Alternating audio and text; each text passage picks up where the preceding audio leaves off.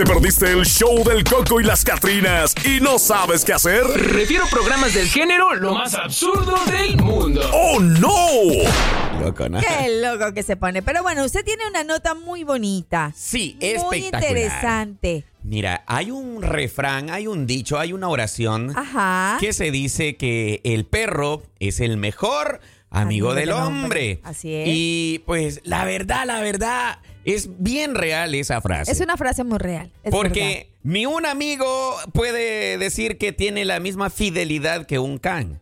Mira, es- y es la historia que vamos a presentar a continuación. Es muy linda, muy tierna, ya que definitivamente eh, es eso, pues, la lealtad que puede brindarte un cachorro, un animalito. Más que si lo tienes desde pequeño, wow, todavía Es más. parte de la familia. Es parte de la familia, es como Ya. que fuera un hijo más, pues. Exactamente. No, no vayan a tomar a mal eso que acabo de decir, que fuera un hijo más. Pero déjame decirte que inclusive Tiene- que habemos personas que optamos por tener mascotas en casa justamente por los niños.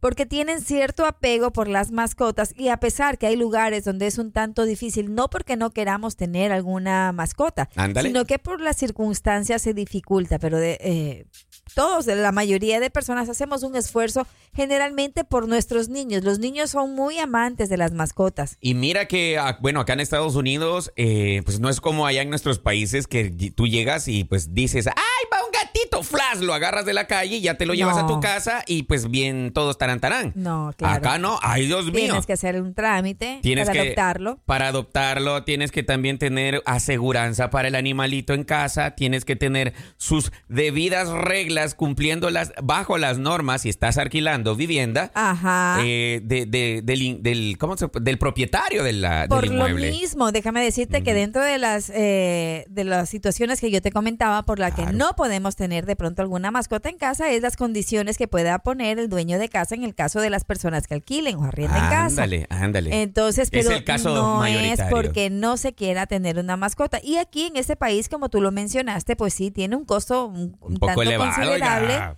El hecho de, de tener una mascota. Pero, sin embargo, habemos personas que no, eh, no el- eh, eh, en ese sentido lo económico, sino también ellos tienen, creo que hay otro valor el que se le puede incluir el- a, a las mascotas, el cariño que se puede llegar a tener hacia una mascota y que la mascota tenga hacia ti, déjeme decirle que no Mm. tiene precio. Fíjate que estoy totalmente de acuerdo contigo en lo que estás mencionando, pero hay personas que la cual obviamente tenemos que admirar de lejitos a las, a las mascotas. Por ejemplo, yo tengo una amiga eh, que trabaja en la red, este, muy amiga mía ahora, pues se convirtió Ajá. en una gran persona, muy gran, una gran persona, por de hecho. Entonces tiene una mascota. Ya. Oiga, y cada vez que llega a la casa o cosas así con su mascotica, no manches, ah, muy, muy cariñosa la mascota y de plano que sí me gusta, me gusta muchísimo. Y pues de lejito no más. ¿Por qué? Porque te digo, este, ya cuando incurres en gastos mayores, que al final uno dice, ¡Ah! ¿De dónde? No, pues mejor así de lejitos. a ver, la historia que te quiero contar. Dice por acá que el animalito, pues obviamente nunca, nunca perdió la esperanza.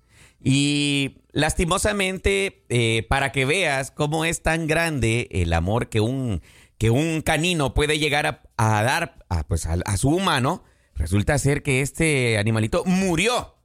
Murió esperando al dueño que regresara. Pues sí, Mira. pues la historia, eh, entiende, se entiende la historia de que muere un, un animalito, un perrito de Crimea que esperó durante 12 años el regreso de su amo. Escucha, 12 años. Así es, No es pues. como, no es como las mujeres que te dicen, bueno, me voy para el otro país, mi amor, voy para trabajar. ¿Me vas a esperar, bebé? Oiga, qué comparación la suya, ¿no? Es que neta, la fidelidad, estoy comparando No, la fidelidad. No, no, no, no nos saquemos los cueritos al No sol. manches, y vienes y, ay, cueritos al sol, vienes tú y dices, ok, ella me está esperando en mi país. Ni el mes ha pasado y ya tiene el otro en la casa. Ay, mire, no.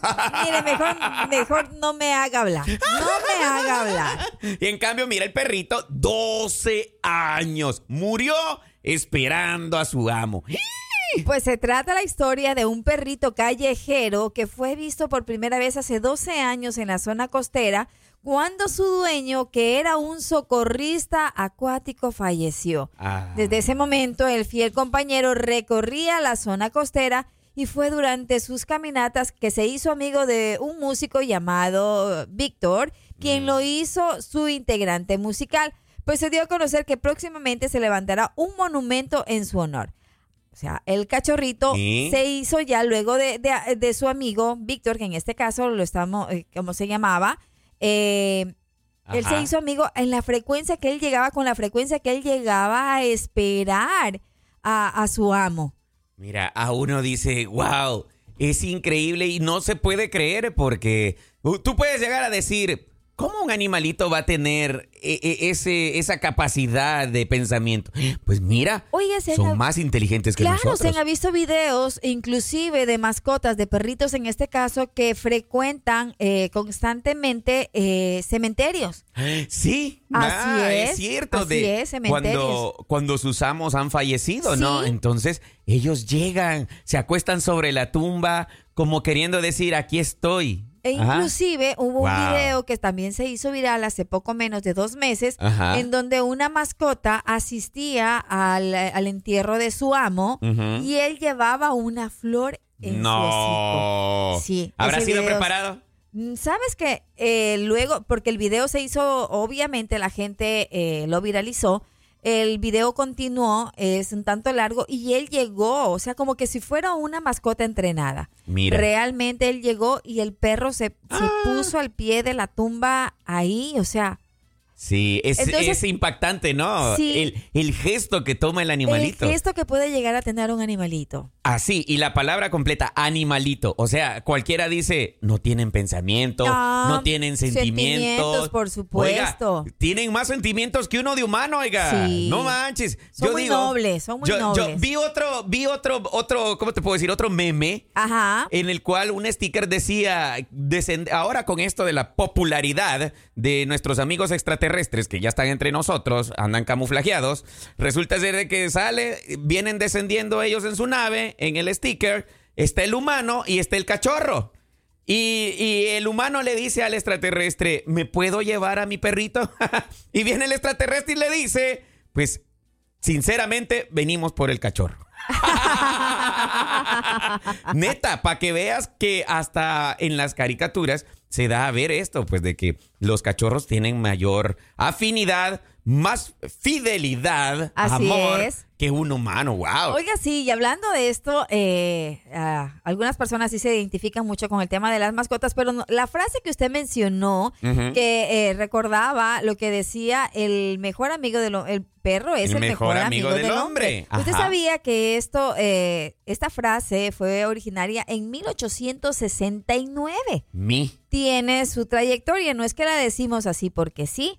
Déjeme decirle, cuando este, estas palabras fueron utilizadas por un abogado, Ajá. quien defendió a una persona a quien fue, quien fue víctima de que le mataran a su perrito, Mi. a su mascota.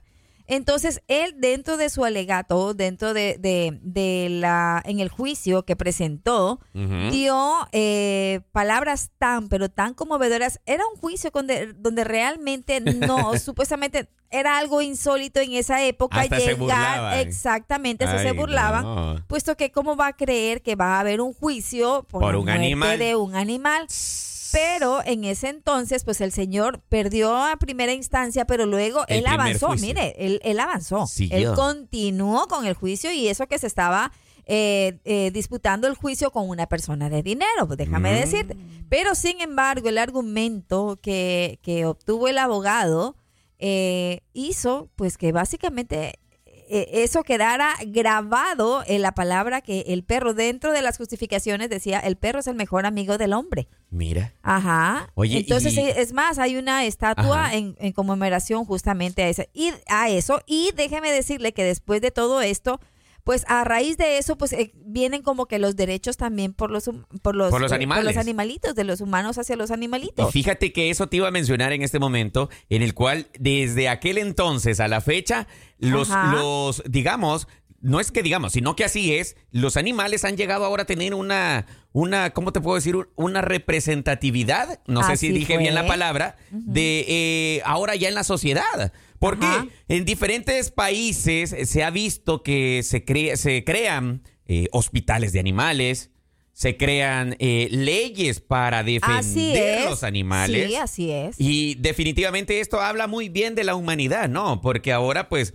ya se está viendo Ah, que respeto. de- hay respeto Ah, hacia un respeto animalito. hacia un Mira, y eso es Y eso bueno. es bueno. Pues déjame decirte que dentro de, de- de las palabras que el abogado en el juicio utilizó, y es una gran verdad, pues el único, absoluto y mejor amigo que tiene el hombre en este mundo egoísta, el único, pues refiriéndose a la mascota, que no lo va a traicionar o negar es su perro. Ándale. Ah, mire, Mira. caballeros del jurado, el perro de un hombre está a su lado en la prosperidad y en la pobreza, en la salud y en la enfermedad.